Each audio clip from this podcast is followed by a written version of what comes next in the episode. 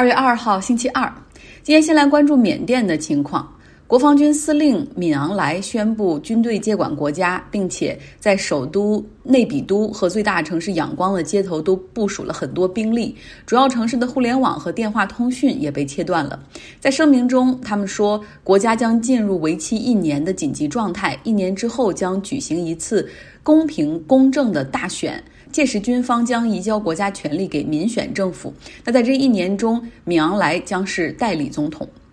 其实，在去年的十一月八号，缅甸举行了一次公平公正的大选，昂山素季领导的民盟获得了压倒性的胜利，赢得了百分之八十三的议会席位，而亲军方的那个政党联邦巩固和发展党只获得了百分之七的席位。那么此后呢？军方也是一直拒绝承认大选结果，指控选举过程存在舞弊，要求推翻结果。但是当地的选举委员会都拒绝受理，因为根本不存在造假和欺诈。那昨天原本应该是新一届缅甸议会宣布就职的日子，但是昨天早上很早的时候，军方就将昂山素季以及缅甸国家总统、民盟的重要领袖温敏等高层从家带走，软禁起来。那进一步讲述新闻之前，我们先来回放一段 Michelle 在过去给我们讲昂山素季的音频，我们来更好的了解一下其中的背景。昂山素季的父亲昂山将军就是带领缅甸脱离英国殖民、实现独立的那个军事领袖，也被尊称为缅甸的国父。昂山将军是一个非常有政治头脑的人。当年在英国、日本、中国之间巧妙的周旋，他先是在缅甸殖民地政府通缉他的时候寻求中国共产党的帮助而逃到了中国，然后又协助日军打败了中英军事同盟下的中国远征军。但是随着日本在太平洋战场上的节节败退，他很快就开始怀疑日军，呃，日本能不能实现对。缅甸的承诺，所以说又开始，呃，暗中与英国达成协议，缅甸军队又参与了对日作战，呃，所以最后呢，一九四五年日本无条件投降之后，缅甸是恢复了战前英国殖民地的状态。到了一九四七年七月的时候，呃，发生了一件改变历史的事哈，就是。昂山将军与他的六名同僚在仰光的秘书处开会的时候，被人暗杀了，享年只有三十二岁，所以他没有能够看到一九四八年以缅甸脱离英联邦、宣布独立的场景。那昂山将军过世的时候，昂山素季才两岁，十五岁的时候，他跟随母亲到了印度。因为他母亲出任缅甸驻印度大使，他先后在印度和英国求学，获得了牛津大学哲学、政治学和经济学的学士学位，然后又到了伦敦大学攻读硕士。一九七一年，他跟随母亲去了不丹，在那里认识了牛津学者 Michael Aris，啊，两个人一见钟情，结为连理。在英国生活，育有两个儿子。那一九八八年的时候，昂山素季因为母亲中风回到了缅甸仰光，正好赶上缅甸爆发大规模争取民主的运动。他提倡民主，组建了缅甸全国民主联盟，简称民盟。从此遭到了军方的逮捕和软禁，几乎与英国的家人就断了联系。Michael 最终因为癌症在一九九九年去世。那么，没想到他们在一九八八年分别的时候就是最后一面了。那说回民盟，民盟就是缅甸现在的执政党，呃，总部设在仰光，成立于一九八八年九月，昂山素季任党主席。在一九九零年五月的大选当中，其实民盟已经获得了压倒性的胜利，但是因为军政府拒绝移交权力，所以进行了长期的斗争，一直到二零一五年十一月，二十五年之后，哈，民盟才又一次在全国大选中获得大胜，成为了执政党。但是昂山素季其实并不是缅甸的总统。他的职位是国务资政，或者说是呃国家顾问比较巧妙的为他找了一个呃落脚点。因为其实受缅甸官嗯军方制定的缅甸宪法的限制，昂山素季因为她已故的丈夫和两个儿子都拥有英国的国籍，所以她本人是不不能够成为缅甸的总统的。那在二零一六年的缅甸总统选举中，昂山素季的亲信廷觉当选了总统。随后，他提名昂山素季出任外交部长和总统事务部长。之后，在他的提名下，昂山素季又被任命为首任的国务资政。那其实一直以来也就只有他这一任哈。那任期与总统一样，都是五年。那现在有人要问了，那国务资资政跟总统到底谁先谁后哈？按照民盟提供的缅甸国家领导人排序名单呢，总统第一，国务资政第二。但是实际上，自民盟二零一五年赢得大选之后，当时昂山素季在新政权里的地位就已经确定了，所以没有人会质疑他的领导力和话语权。所以，虽然名义上作为国务之争的昂山素季排名第二，位列总统之后，但实际上他是掌握实权的人，无论是在民盟的领导层面，还是呃政务。决策的层面，哈，当时的昂山素季的地位都是无人可及的。梳理一下时间线，哈，缅甸是在一九四八年的时候获得独立的。然后努力朝着民主化的方向发展，但是强大的军队的力量面前，民主制度显得格外的脆弱。在六十年代一直到一九八八年，在一九六二年一直到一九八八年这些年间，一直都是奈温将军的军事独裁统治。一九八八年的时候举行了大规模的民间的抗议示威，昂山素季也在那个时候创立了民盟，并且参与选举。那个时候的选票的结果也是获得了超过百分之八十的支持，但是军方宣告这个结果无效，同时将昂山素季长期的软禁起来。之后，在国际社会的压力之下，缅甸军方在软禁了六年之后，将昂山素季给释放了。但是后来呢，又将他拘捕，反正就这样反反复复，一直到二零一一年军政府结束统治的时候，这个权力移交给了亲军方的政党来执政。昂山素季也被允许重返政坛。那在二零一五年的时候，缅甸举行了军事独裁之后的第一次民主选举，昂山素季的民盟获得了超过一半的席位，成为执政党。那就在大家都以为缅甸的民主哈，在经过过去五年的这种发展，然后以及去年十一月份大选比较顺利的情况会越走越强的时候，那么就在昨天，七十五岁的昂山素季再次被软禁。这个选举结果再次被军方推翻，国际社会谴责发生在缅甸的事情，并且呢，欧美多个国家表示将对缅甸采取制裁，这也包括美国。美国总统拜登哈，他可能也是看到了昂山素季所经历的一切，简直就是过去两个月他经历的，呃，只不过没有那么糟哈。那他也发表声明说，武力永远不能试图去推翻人民的意愿，或者试图抹掉民选结果。他也呼吁大国都要站在一起表态。然后向缅甸军方施压。来介绍一下现在的这个当权者吧，国防军总司令敏昂莱，他也就是现在缅甸的代理总统。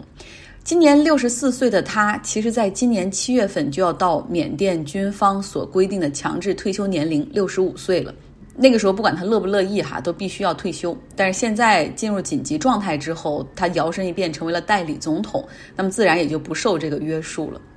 他是在二零一一年缅甸军方退出政府执政，然后之后他晋升为军方的领导层，但是他一直对于军方的执政时期充满了怀念，希望维护军方在整个社会中的地位。他在社交媒体上积极帮助亲军方的那个政党联邦巩固和发展党摇旗呐喊。但是眼见着民盟的支持率越来越高，那他也是始终强调说，不要忘了在缅甸宪法中要求说，必须永远要给军人的这个党派留百分之二十五的议会席位，以及内阁成员中与国家安全相关的这个内阁的部长也必须由军方的这个党的这个成员来担当。但是民盟呢，他们则是希望说逐步对缅甸的宪法进行改革，削弱军方在政治中的参与和势力。在二零一七年罗兴亚难民危机的时候，米昂莱他指挥军方对那个地区进行了残酷的镇压，并且他在 Facebook 社交媒体平台上丝毫不掩饰那种种族清洗的倾向，就连 Facebook 也冻结和删除了他的账号。如今大权在握，哈，敏昂莱任命了紧急情况下的新的政府全部内阁，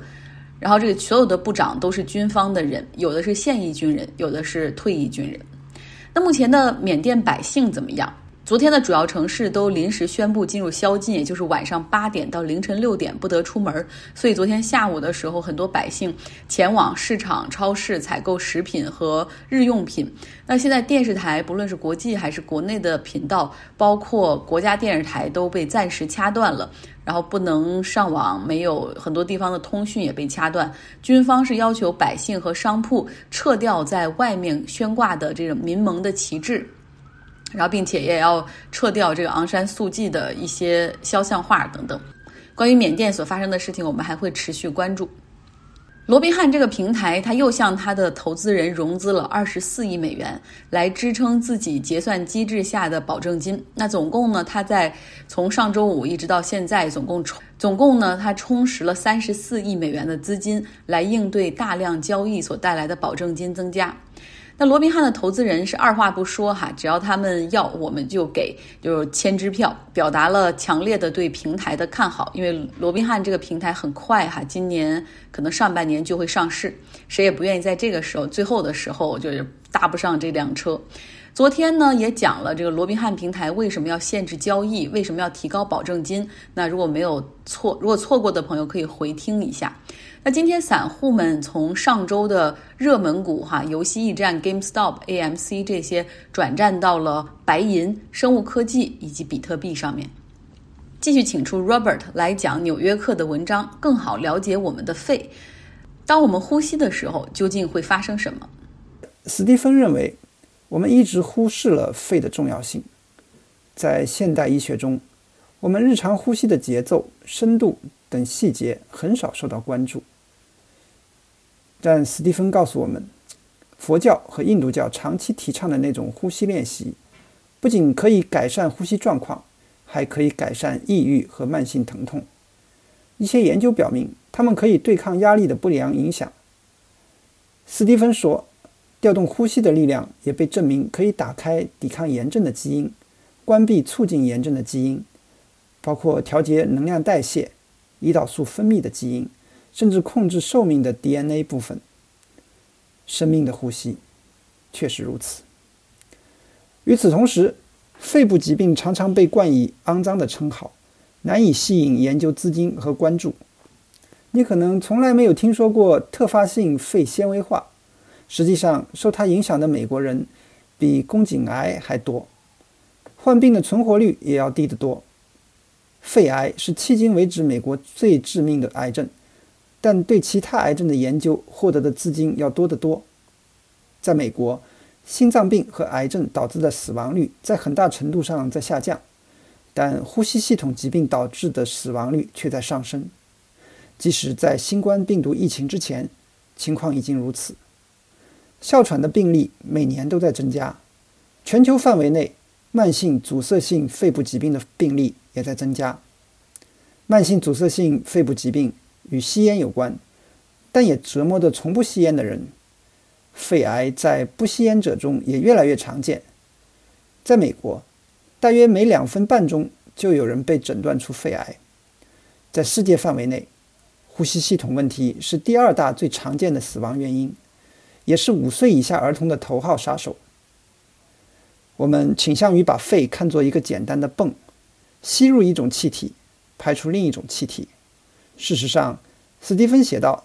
这是一个充满了免疫学和化学原理的神奇器官。从我们进入这个世界的那一刻开始，它就在极端的压力下做了大量的工作。我们一天呼吸大约两万次，空气经过的曲折通道摊开来可以伸展一千五百英里。我们每个肺都有大约五亿个肺泡。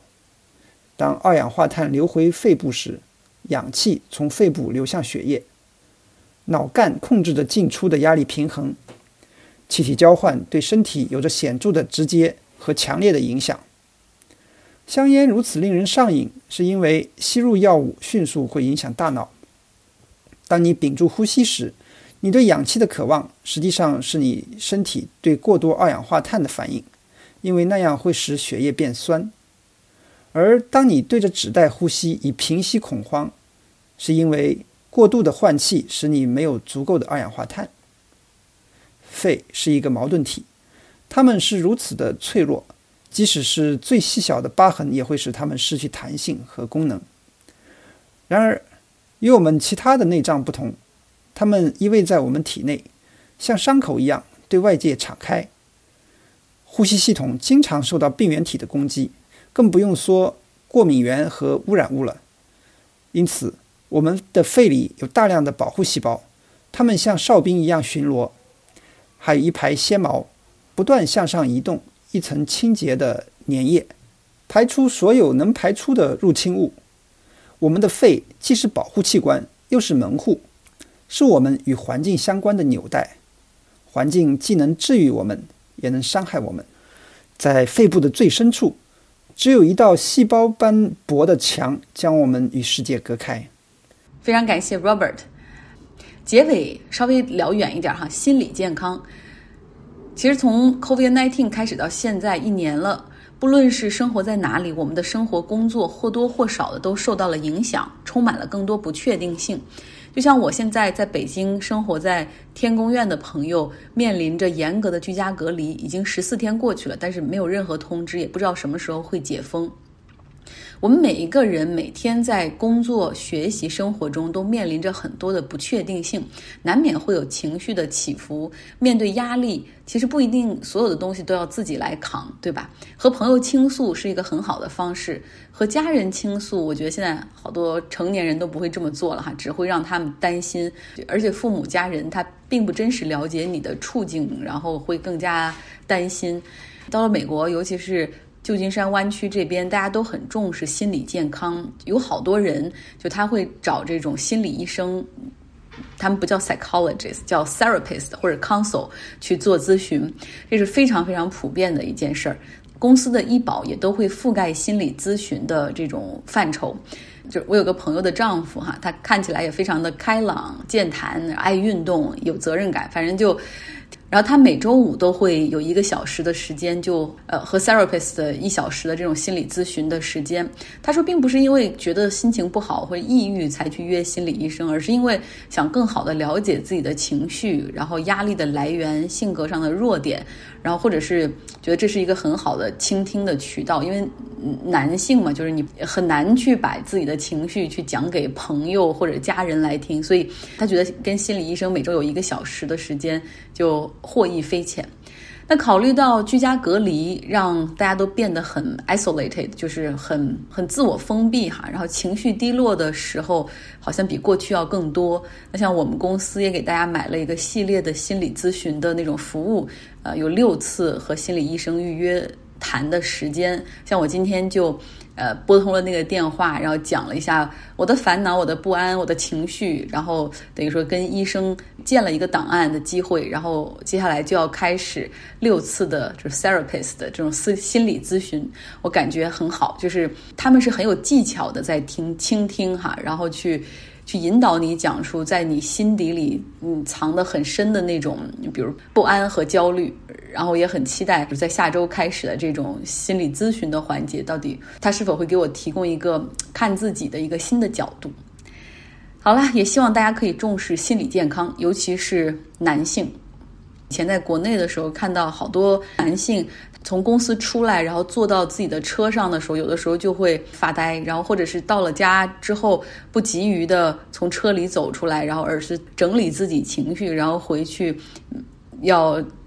面对妻子、面对孩子的时候，所以我能感受到好多人，都市人，尤其是男性，他有很多的压力哈，然后就这样呃深深的被自己埋在心中就。不要觉得就是说啊，我心里有病啊，或者是我心里不健康，我可能会得抑郁症了，我才要去看心理医生。其实我们每一个人都需要倾听，都需要在专业人士的这种帮助下，更好的了解自己的情绪，不是吗？